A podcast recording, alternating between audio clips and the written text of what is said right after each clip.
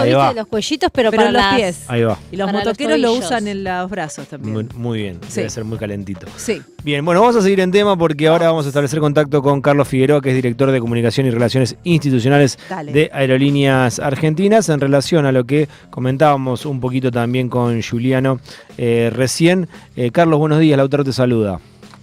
Buen día, Lautaro y equipo, ¿cómo están todos por ahí? ¿Qué tal? Muy bien, Carlitos.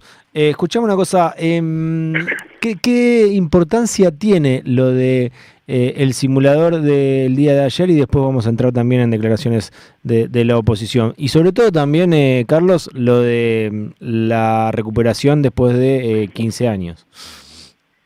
Mira, el, el simulador que inauguramos ayer es un simulador de MAX, 737 MAX, es el primero en Sudamérica y se enmarca dentro de la importancia estratégica que tiene el CEFEPRA, que es el Centro de Formación Profesional de Aerolíneas, en el que básicamente con eso vos cumplís dos objetivos. Uno, te evitas que tus pilotos y tus tripulantes salgan a formarse afuera, Mm, o como vos sabés, o si no te lo cuento, cada piloto que, que vuela en aerolíneas argentinas o en cualquier otra compañía del mundo tiene que hacer simulador de manera recurrente.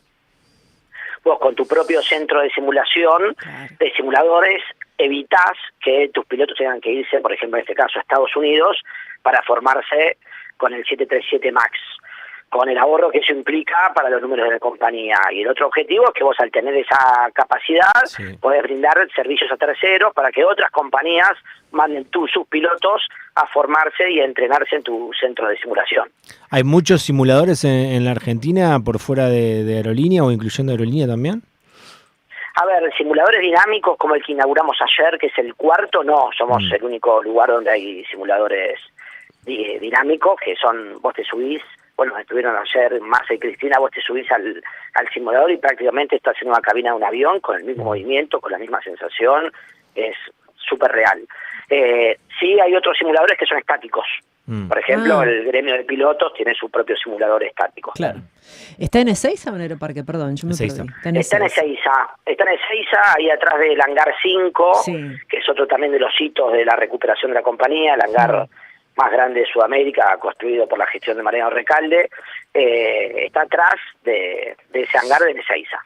Bien. Eh, Carlos, eh, a ver si no- no me quedó claro del todo. ¿Es para práctica previa, para preparación previa o eh, también durante, dura, ambas durante? cosas, un piloto Eso y ambas cosas. Un piloto tiene, por ejemplo, in- incorporamos un piloto o un copiloto a Aerolíneas Argentinas, tiene que hacer una serie de entrenamiento y de formación antes de comenzar efectivamente a volar. Obviamente gente que ya viene con la carrera de piloto y con las horas de vuelo suficientes para poder ingresar y ser piloto comercial. Esos simuladores se utilizan para la formación de esos pilotos y después el mantenimiento el, y la formación de los pilotos es de manera constante Mm. y recurrente Claro. y eso se usa también para tienen tan- eh, van entrenando son entrenados de manera constante todo el tiempo. Este centro de, de simuladores funciona a las 24 horas los 375 días del año. Eh, hay piloto hoy a las 3 de la mañana vas a tener un piloto de aerolíneas que está yendo a hacer entrenamiento al simulador de aerolíneas por ejemplo. Eh, Carlos, ¿cómo tomaste las declaraciones de, de la reta ayer criticando los subsidios a aerolíneas?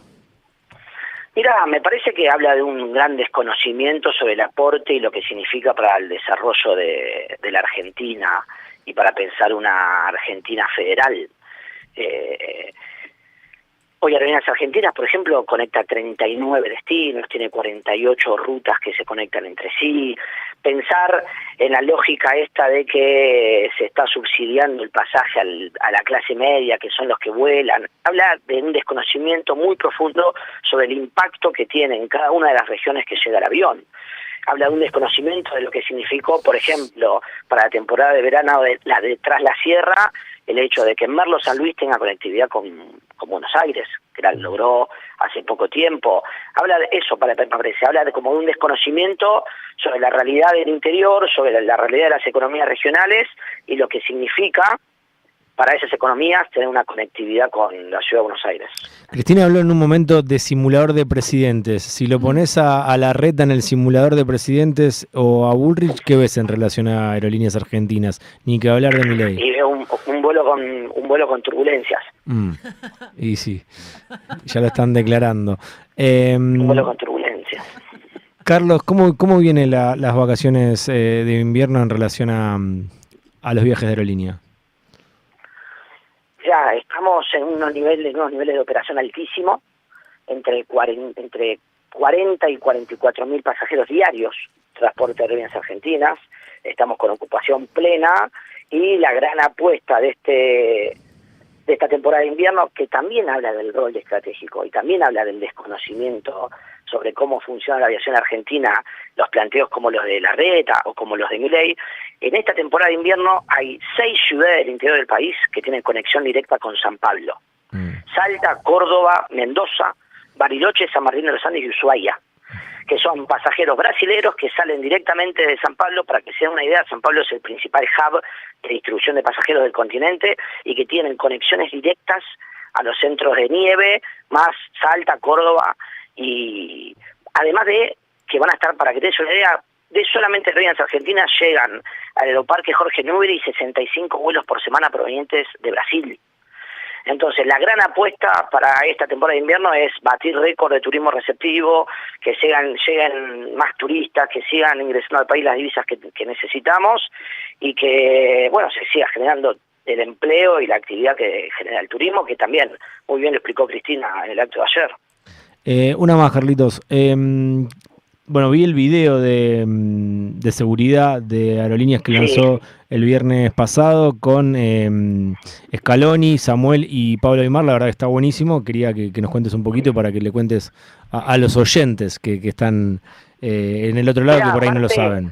¿O dónde lo pueden ver? de- lo pueden ver en el canal de YouTube de Aerolíneas Argentinas, está la versión completa, en las redes hay una versión más reducida, en breve van a estar arriba de los aviones. Ayer volaba un amigo salteño que se iba a Salta, me mandaba un videito del avión diciendo, che, esperaba ver por Scaloni en el avión y todavía no está. Bueno, de- en las próximas semanas ya va a estar cargado, lleva su proceso. La verdad que tiene que ver, más allá de, de la pieza, que estuvo buenísimo, y la experiencia, y que, que los muchachos hayan, hayan querido participar, tiene que ver también con el desarrollo y la instalación de la compañía como marca.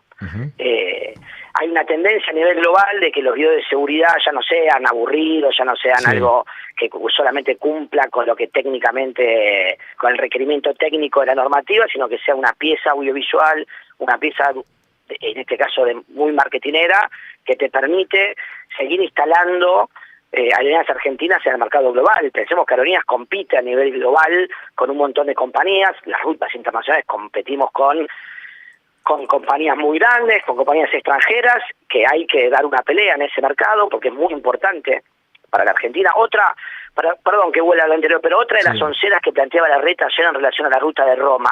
El 50%, hoy el 50% de los pasajeros que vuelan la, ru- la ruta, la ruta eh, Buenos Aires-Roma son pasajeros que parten desde Europa.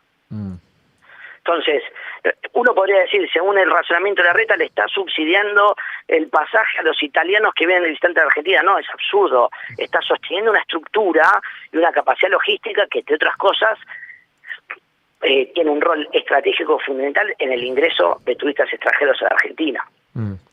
Eh, Carlos, ¿y fue sencillo poder contar con, con los tres, con Scaloni, eh, Aymar y, y Samuel, que la verdad que, que actúan y me da mucha risa cuando Samuel dice que no le sale la risa en el Vax que se hizo? Sí. A ver, eh, básicamente esto surgió de una reunión con una agencia de comunicación cuando en, en Madrid, que ellos que, que trabajan en marketing deportivo y estaban trabajando con ellos. Tuvimos una reunión por diferentes temas, surgió la posibilidad, empezamos a trabajarla, nos hicieron que le hagamos una propuesta en relación a cómo sería el guion y la creatividad, se la hicimos. Obviamente empezaron las idas y vueltas, lógicos en esta situación y con gente tan importante. Finalmente llegamos a un acuerdo y, bueno, hace poquito, hace, hace un mes aproximadamente, lo grabamos acá en Buenos Aires. Muchas gracias, Carlos, por el tiempo. Un abrazo para todos, chau chau. Abrazo grande. Pasó Carlos Figueroa eh, por Rock and Roll hablando sobre todo de lo que sucedió ayer en Aerolíneas Argentinas con la inauguración del simulador. Carlos es director de comunicación y relaciones institucionales de la Aerolíneas de Bandera. Rock 937 Na- Nacional Rock Espacio cedido por la Dirección Nacional Electoral. Vamos a una Argentina distinta.